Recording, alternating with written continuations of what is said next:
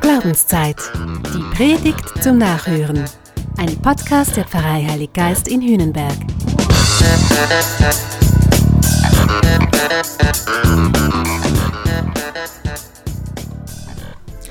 Die Szene gehört zu den absoluten Gänsehautmomenten meiner Kindheit.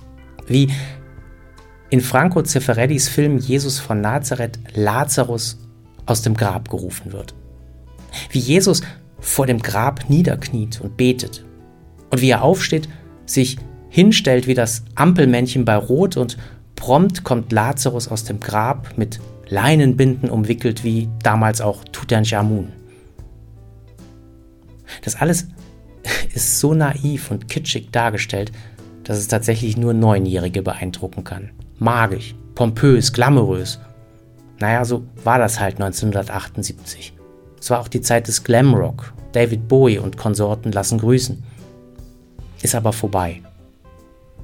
Mit dem Evangelium von heute hat diese Filmszene jedenfalls nur noch ganz oberflächlich zu tun. Weil, dass es beim Glauben an die Auferstehung der Toten um was ganz anderes gehen muss, das ahnst wahrscheinlich auch du, wenn du je an einem Sterbebett gesessen oder an einem Grab gestanden bist. Erhellender als dieses geschilderte Schwuppdiwupp-Wunder scheint mir nämlich die vorherige Szene zu sein.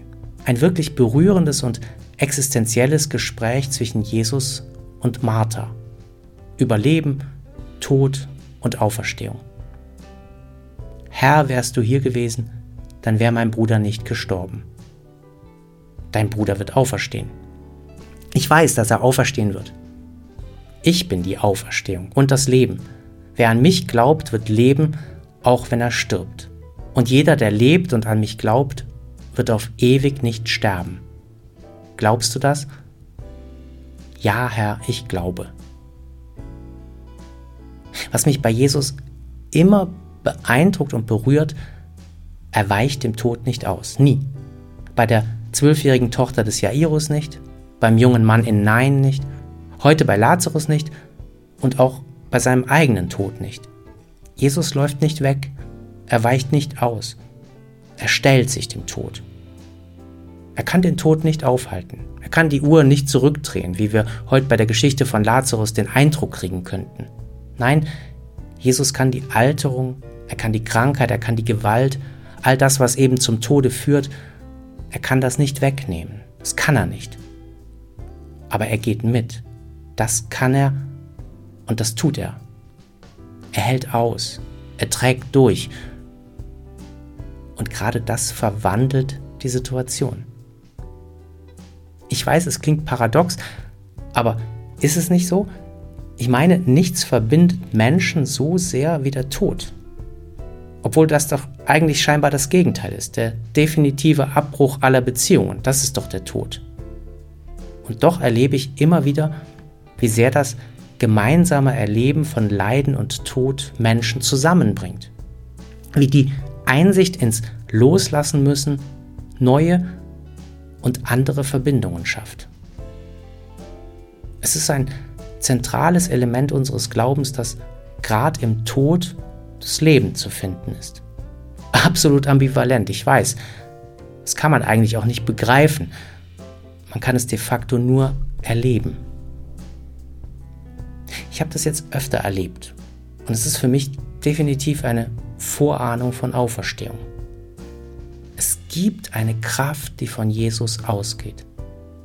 Es ist eine Kraft, die stärker ist als meine Verzweiflung.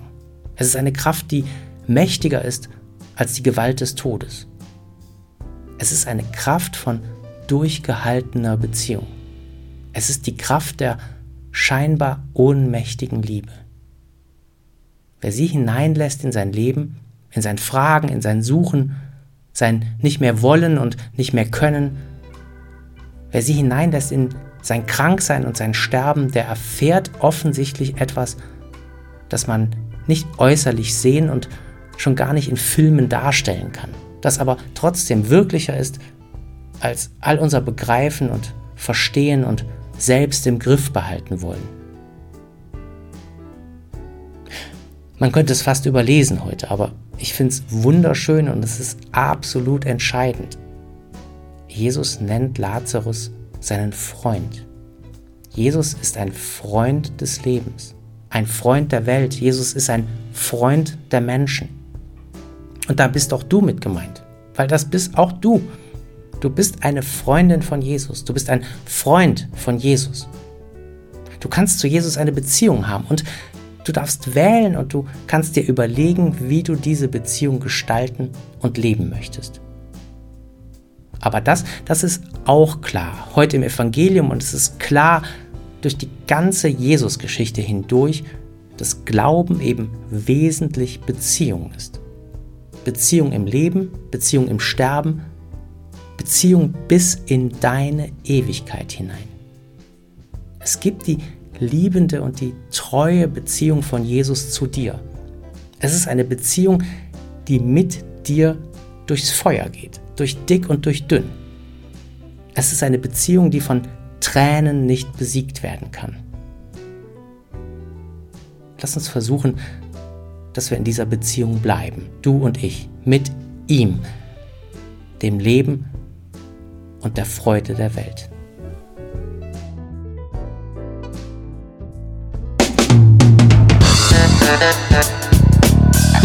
Das war Glaubenszeit. Die Predigt zum Nachhören. Ein Podcast der Pfarrei Heilig Geist in Hühnenberg. Gesprochen von Christian Kelter. Idee und Konzeption Biesberg Media Group. Wir machen Medien.